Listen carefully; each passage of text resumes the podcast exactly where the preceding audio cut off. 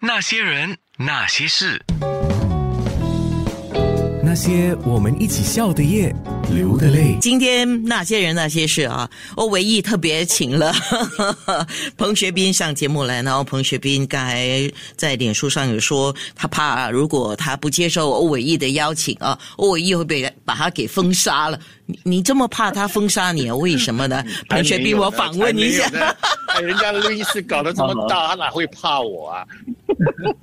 好，我先跟大家打招呼，安娜好，伟毅哥好，我是学斌，各位听众朋友大家好，我是学斌啊。对啊，当然其实呃，近年其实是真的比较少做访问，可是我觉得现在啊，最近可能比较没那么忙碌，再加上觉得哎，其实很久没有上新加坡的媒体。做任何的访问，所以这我觉得这个，而且又是安娜这边有参与的节目，所以我觉得非常荣幸，就就想说来跟大家聊天聊聊天。是是，我也要谢谢欧伟毅了，因为他凭着他的关系嘛，我才有机会见到你啊。然后我刚刚在空中有说，我我一直以为你是台湾人啊，不不知道为什么我一直有这个感觉哈。后来我去看了你的介绍哦。你的确在台湾待了蛮长的时间，不过你已经回到了马来西亚。你是在马来西亚出世，然后在台湾读书、台湾工作，然后现在回到吉隆坡做音乐嘛。所以今天上节目来，跟脸书上也跟我们九六三号 FM 的听众打了招呼。呃，接下来说说啊，像刚才欧伟毅特别讲了哈第一张你发的专辑，他就有买，然后后来他跟你就。应该是结交成为朋友哈，你有什么特别想回应的吗？呃，当然，我觉得因为唯一哥他是是我的前辈，然后他丰富的那个唱片经历跟一些呃我们所谓以前非常喜欢的艺人的一些故事，其实唯一哥常常也都有跟我分享，所以对我来说，唯一哥。有很多很多其实值得我学习的地方，然后它也是一部活历史。有时候听到一些 一些过去的事啊，对有趣的事情跟一些故事，跟一些最重要的其实是经验。对我觉得其实做唱片的经验大方向基本上是没有变，它只是随着时代的变化而有中间的调整。所以我觉得，呃，又是朋友又是老师的感觉，伟一哥给我的一直都是这样子的。一我打个岔好吗？我打个岔。我刚才觉得，呃，安娜讲说，呃，呃，他以为你是台湾人嘛，哦，其实我觉得，我我说一句话，安娜不要介意哦。可能安娜一向来接触流行乐，她其实接触的稍微少一点。其实如果一直有听华语流行音乐的话，哦，我一直觉得，呃。其实我听张栋梁的歌，我听方炯斌的歌，我听品冠的歌，最终呢，我就是在听，呃，我甚至听梁静茹的歌都好，我都觉得我是在听彭学斌的歌，因为我我很仔细在听你的这这张专辑哦，然后忽然间发觉到哦，你不管是歌手的那个那个唱法，还有你中间的那首词，根本就是代表了你。你你明白我的意思？除非你的歌去到台湾人的心中，比如讲说像彭佳慧唱你的歌，或者是别人唱黄莺莺唱你的歌，那就真的比较没有那个马来西亚的一个文化色彩在里面。所以我觉得这个是你很厉害的地方。我们可能可以从啊，那我们可以从他的原生家庭谈起。我知道你是在南马出生的，对不对？对，我在新山。对我全家人现在都还在新山。嗯，对啊，所以我记得我第一次跟呃彭学斌聊天的时候，说他从小就看新加坡的，呃那个时候应该不叫米迪考吧，那个时候叫什么？呃新传 呃那个时候叫 SBC 时代，对，那个时代，他每次看那些综艺节目，所以他对于呃新马的这个所谓新谣，他也有一些认识，所以那个时候就开始，我觉得像吴启贤啊，他们等等，李飞辉应该都是算有一点点像是你的启蒙老师了吧。是，其实新加坡一直都是我觉得是传播在在传播上对我来说是一个非常非常重要的根基。因为老实说，其实我在十二岁的时候，我有跟一群新加坡的小演员们做过一张歌唱的合集。呃，我不晓得大家还记不记得以前 SBC 有一部剧叫《六小无猜》，然后，对 对对。然后那时候这部电视剧非常受欢迎，所以里头的电视小演员也非常红嘛。然后那时候我爸因为认识唱片呃新加坡某某家唱片公司的老板，然后这家唱片公司刚好就为这些小演员灌录了两张呃儿童的歌唱合集，所以很很荣幸那时候我也因为这样子，因为我爸的关系，我有机会参与这个合集，跟大家一起灌录灌录了两张，在我十二岁的时候，我还有把那个封面带来看一下，来秀一下，秀一下，那我在这里。对，哦，很有趣啊，很有趣啊，对，所以那个渊源很深。后后来到了中学的时候，因为啊听了很多台湾的校园民歌，然后也听了很多的新谣。那时候像呃巫启贤啊、梁文福啊等等，他们其实都会来我的母校中学的母校宽柔中学做宣传嘛，所以那时候。就是有在这样子那个影响之下，我自己也很希望说，哎，其实也很想自己写写歌看看这样子。对，其实那个影响是这样。你还记得你的第一首歌是什么时候？不一定要发表，就是真的把它写完，然后有做成一个 demo 的。呃，我其实，在中学的时候，我我的我不太会写歌词，我觉得那时候我的歌词写的很烂。所以常常我就会拿一些，我那时候爱看新诗，我就很爱拿一些可能台湾的诗人的作品来试试看谱曲。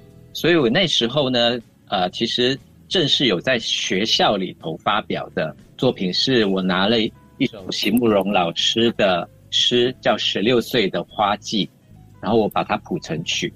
对，这个这个歌我现在还记得，因为我有把它写成简谱。只是它从来没有发表表过，没有正式的官方发表过，是是在校园里面唱。好，这个时候我在空中准备要播的是是黄莺莺的《酸甜》啊。刚才我们在脸书直播也在空中不断的提到的《酸甜》，我要请彭学斌来说一下啊。你写酸甜，那你心中的酸跟甜是什么？啊，这个。很难说哎，我觉得其实嗯，对我来说，酸甜，当我在写的时候，它其实是黄莺莺她本人的一个心路历程，应该这么说，在生活上的一些想法，因为这个是他透过我的笔，然后写出来的一个事情，告诉我他的故事。那可是其实很奇妙的是，现在事隔呃二十几年之后。我觉得其实里头的一些心情跟我也是吻合的，因为可能在我们的人生过程中，到了到了这个阶段或者到了这个年纪，我们一定会有一些，我觉得是可能是遗憾，那些遗憾可能是，比如说呃，亲人或朋友的呃离开是离开，也可能是呃某一些感情你没有好好的维系，也可能是有一些机会你没有好好的把握。那我觉得这个是酸的部分，那可是不管这些，在这个过程中，呃，酸甜苦辣都好，到了我这个阶段，其实我现在应该要维持的就是我留住所有生命中的甜，啊，这样我觉得我们才能够用一种更感恩的心、更健康的心态去面对我们接下来要面对的人生。是。谢谢彭学斌告诉我们你心中的酸甜跟以前的酸甜啊。那些人，那些事，那些人，那些事，那些我们一起笑的夜，流的泪。对呀，刚刚我们在脸书直播上啊，欧伟毅就问了，像今天上那些人那些事一些心事的彭学斌啊，做了三百多首歌曲啊。那你就说了，有一个某个阶段你会特别喜欢哪一首？哪某个阶段因为什么？那欧伟毅就问了啊。那很多人说很喜欢你那首《盐》，你说《盐》你也没有说不喜欢，不是最喜欢，而是呃什么什么。然后你讲了一个给我听到，就是它有一个 有一个纪念的意义。那我想，反正有纪念的意义，应该是有一段故事啊。彭学斌，嗯，其实这个歌。有两方面的纪念意义啦，是因为我当初在发第一张作品的时候，可能也因为那时候有做蛮多的宣传，也有到新加坡那时候上电台啊等等做任何的访问，所以那时候的主打歌就是这个《盐》这个歌，我觉得有普遍上就有让大家认识你啊，认识，对，有留在大家的心里面，一直到现在，所以也很感恩。然后，所以呃，我在我最近发的这个我自己的 作品集里头，我也重新录了这个歌。我觉得这个是在时代上的纪念的意义。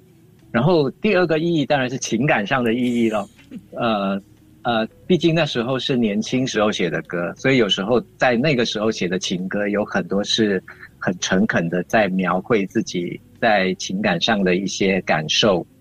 所以这个歌呃，现在听起来有一些有一些歌词我还是很喜欢的，就比如说像这首歌最后的一个总结，他说：“而你啊，只是一个死结，慢慢解。”我觉得这个换作是对人的感觉，或者对呃我们曾经纠结的过去，都是一个很好的自我的提醒跟记录。对，因为我们就是要不管所有的纠结，我们总是要把它解开，不管时间的长短，我们就是要慢慢的解。就是千万别把自己打成了一个死结哈，打成了一个死结哈。对对对。OK，好，那我还有现在这个问题是没有在我们设定的题目里。好，那我我觉得，过来，我觉得马来西亚的歌手哦，或者创作人哦，好像都蛮爱国的嘞。他们像你，你自己说你以前念书的时候是哈台族嘛，对不对？那你去了台湾之后，你在台湾其实也发展的还算蛮顺遂的哦。为什么会有一种好像倦鸟之烦，一定要回到马来西亚去把自己的事业的根基把它打在马来西亚上面？因为我来看品冠、梁静茹，实际他们都在台湾都有了自己的一片天空吧。可是你会发觉到，最终他们也还是回到了马来西亚上面。这是不是你们马来西亚的艺人都有这种的爱国情操？呃，它是其中一个一个因素。可是那个时候，但是。那时候其实有很多的原因，第一个就是呃，我回来的时间点大概是在经济风暴的时候，就是九七九八年左右。那时候我在台湾就职的公司，其实有面临到人事不太稳定，跟公司的在重组的问题。所以第一个我考量到的是，我继续留下来，搞不好我我也会被裁裁掉。那时候的确会有想到这个问题。然后第二个就是因为我，呃，工作加上念书，我在台湾住了总共八年，然后八年我的确会很想家，然后因为家里毕竟全家人毕竟都在这里，呃，在台湾一个人过生活，其实寂寞感不容易，尤其是在年轻时候，那个寂寞感更强烈。嗯，然后第三是啊身体的问题，我是一个夏天的人。我在冬天的时候，我我是会自然身体变差，比如说，可能就会鼻子非常非常的难熬。我整个冬天在台湾，我整个冬天的都是鼻子都是塞住的，所以在生理上，我其实有一点对呃秋冬季不是太适应。是，就等等各种不同的原因，所以我后来那时候决定说，哎，我还是要回来。嗯，是彭学斌给孙燕姿写了一首《我也很想他》，这首也是我今天选出来要播的歌曲，马上就要播了啊！刚刚也有听众在 WhatsApp 说他记得你这首歌哈。那我后来看了你的一些故事，听说你写这个歌的时候，哎呀，你你来说吧，有一些故事对不对？孙燕姿的。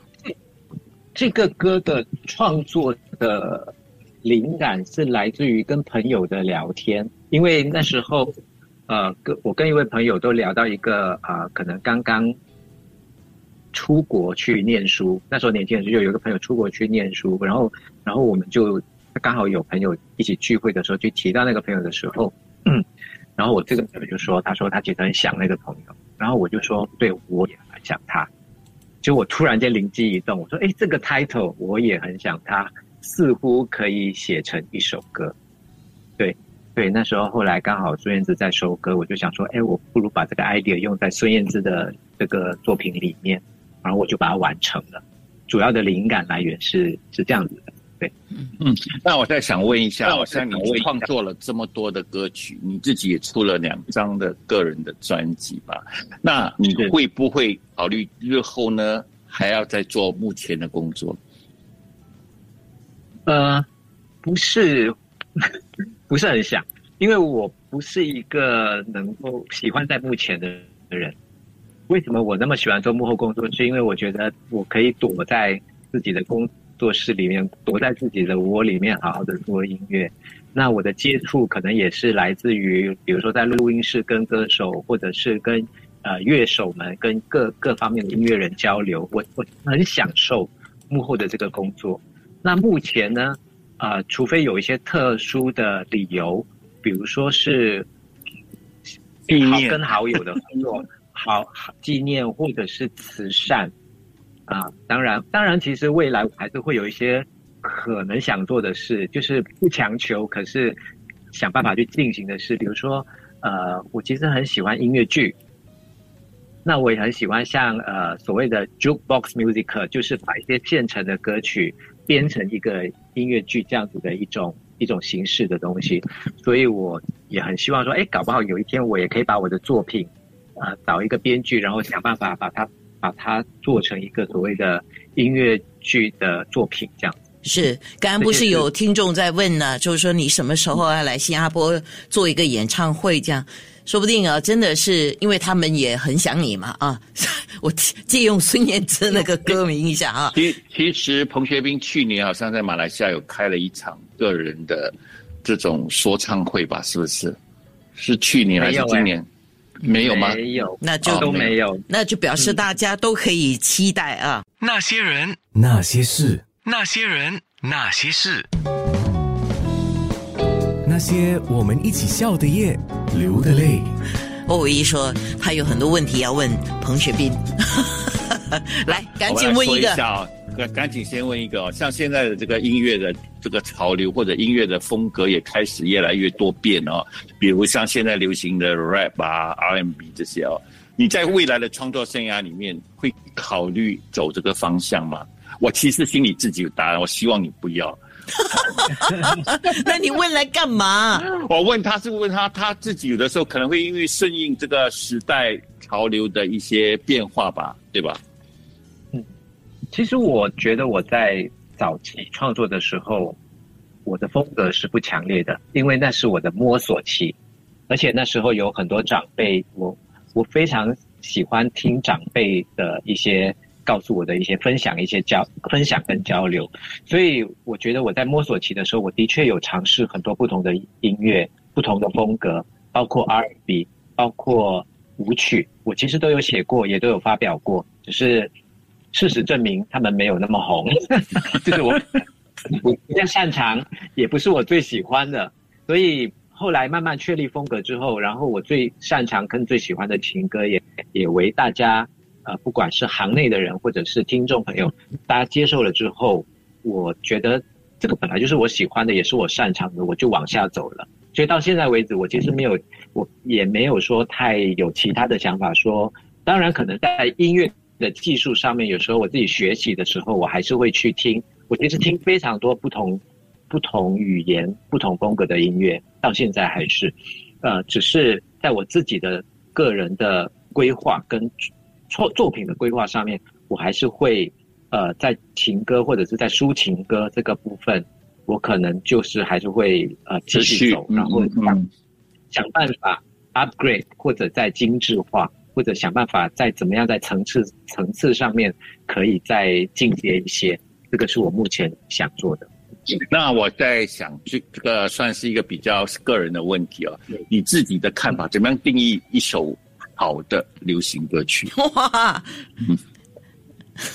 这个问题其实，在这么多年，比如说公开讲的，我其实都是用很技术面，或者是很 general 的一种大家的。官方的去评估这件事情，可是坦白说，我这样讲有点不专业的回答，就是我觉得好歌其实是在每个人心里的判断。你在你个人你自己觉得这个歌能够带给你感动，它能够让留下来，在你年轻听到老，你还是很喜欢，然后你为你可以为它触动，这就是好歌啦。不管它在技术上好不好，其实很难说。是就就好像呃，我曾经问过那个葡萄酒的达人，我说怎么样才是一瓶好的好酒嘛？葡萄酒，他说很简单啊，你喜欢喝就是好酒。对对对，这也是我目前其实我，可是我花了很多年的时间，我才意识到，或者是我在现在的回答来说，我会选择这样的回答，是因为听歌其实是很个人的事情。所以他在你心中的感觉如何，那才是最重要的。